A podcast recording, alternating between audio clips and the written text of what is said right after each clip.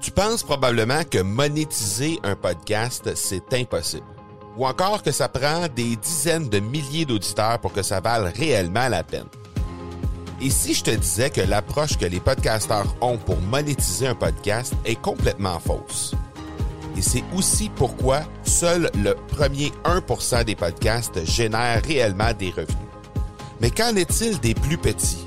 Des podcasteurs qui, comme toi et moi, n'ont pas des dizaines de milliers d'auditeurs pour attirer des gros annonceurs, mais qui ont une entreprise avec services ou produits à offrir. Comment ces podcasteurs peuvent-ils réellement générer des revenus avec leur podcast? Eh bien, c'est maintenant possible en utilisant une stratégie que j'ai appelée le podcast furtif. Cette nouvelle stratégie est inconnue encore de 99% des podcasteurs francophones à travers le monde, mais c'est la façon la plus efficace pour générer des ventes et des revenus à une vitesse éclair avec ton podcast, que tu aies déjà un podcast ou non. En quelques jours à peine, tu pourras mettre en place cette stratégie et commencer déjà à générer des revenus. Peu importe où tu en es dans ta stratégie podcast, tu dois pas manquer cette série de trois masterclass complètement gratuite. Passe par le academypodcast.com par oblique furtif. Salut tout le monde et bienvenue dans cet épisode 176 de l'accélérateur, le 13e de euh, ce challenge 30 jours podcast. Et comme hier, eh bien, j'ai décidé de tourner cet épisode, d'enregistrer cet épisode à l'extérieur en prenant euh, une marche parce que encore une fois aujourd'hui, ben, on a une belle journée ensoleillée, on a une belle journée autour de 20 degrés. Donc euh, j'ai enfilé mes, euh, mes shorts aujourd'hui pour aller marcher parce que c'est assez chaud pour le faire. Donc euh, ça me rappelle mes, mes marches que je prenais sur les plages du Mexique, là, quoique il n'y a pas beaucoup de sable ici au Québec encore, mais il reste que c'est assez chaud pour être capable de marcher en short aujourd'hui.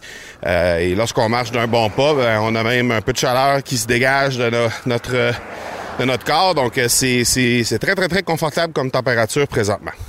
Aujourd'hui, ben, je voulais vous parler justement de comment aujourd'hui il est possible de travailler à l'extérieur, comment c'est possible pour nous de travailler euh, sans nécessairement avoir un domicile fixe au niveau de notre bureau, par exemple. Et, euh, ce qui m'amène à vous parler de ça, c'est justement ben, ce que j'ai vécu récemment. Je vous parle, euh, évidemment, là, pour ceux et celles qui suivaient l'accélérateur, vous avez sûrement remarqué que j'ai enregistré des épisodes sur les, sur les bords de l'océan à la fin février, début mars. J'ai enregistré des épisodes directement euh, les deux pieds dans le sable euh, avec euh, le bruit des vagues derrière et c'était vraiment, vraiment très intéressant. C'était tripant au bout. J'ai adoré mon expérience de faire ça. Et j'ai eu la chance aussi de travailler directement à partir de ma chambre d'hôtel au Mexique. J'ai même eu la chance de faire un webinaire directement là-bas.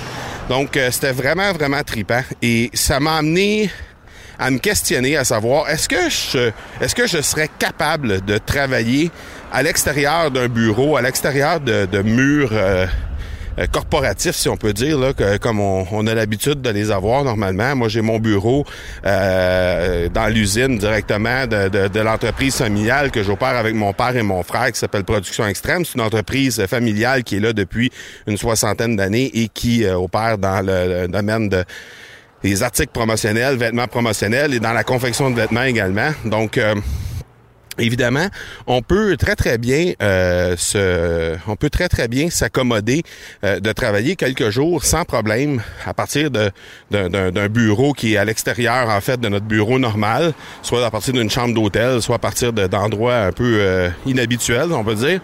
Mais il reste que je me pose quand même la question à savoir est-ce que je serais en mesure de travailler sur une base régulière et même, je dirais, en tout temps donc à l'extérieur d'un bureau fixe. Est-ce que je serai en mesure de le faire?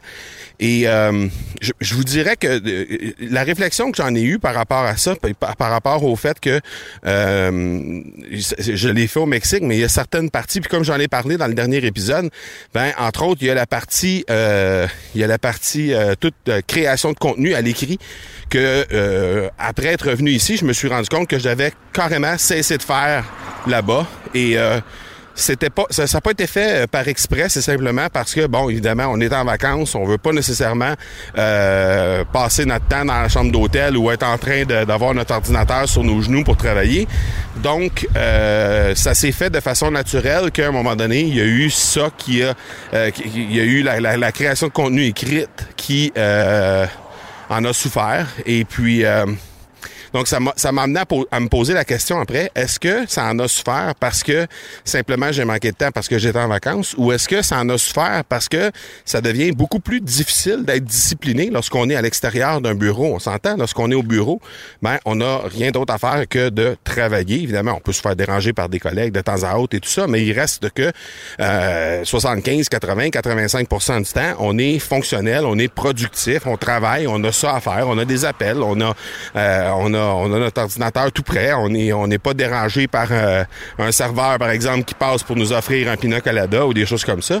Donc, euh, ça m'amène à, réfléchir en rapport avec tout ça parce que je me dis, euh, initialement, lorsque j'ai commencé à, à vouloir faire le travail que je fais aujourd'hui. évidemment, avec j'ai l'entreprise familiale que j'opère avec mon père et mon frère, mais j'ai aussi mon entreprise personnelle que j'opère également. Et puis je me disais, ben mon entreprise personnelle, si ça continue de, de se développer comme ça se développe euh, depuis que que depuis que c'est lancé, euh, depuis que ça a été lancé l'année dernière, ben il y, y, a, des fortes chances qu'à un moment donné, j'ai peut-être une décision à prendre, ou en tout cas que je puisse être en mesure de prendre une décision, à savoir est-ce que je, je, je je cesse de fonctionner avec l'entreprise familiale? Est-ce que je, je, continue, mais euh, avec euh, un temps euh, moindre? Est-ce que je continue, mais à essayer d'opérer cette entreprise-là peut-être à distance?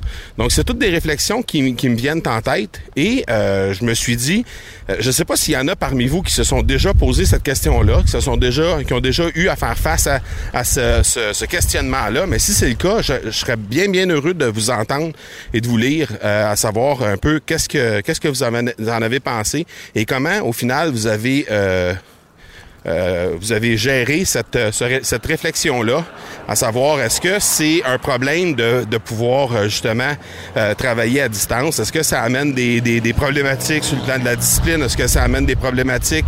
il y a des défis des fois au niveau du, du Wi-Fi aussi qui est plus faible à certains endroits, etc. Donc, je voulais juste vérifier avec vous, valider en fait plutôt avec vous, savoir s'il y en a parmi vous qui ont, qui ont fait des réflexions du genre et euh, qui peuvent euh, qui peuvent euh, venir vers moi pour me dire un peu comment eux ont, ont travaillé de ce côté-là.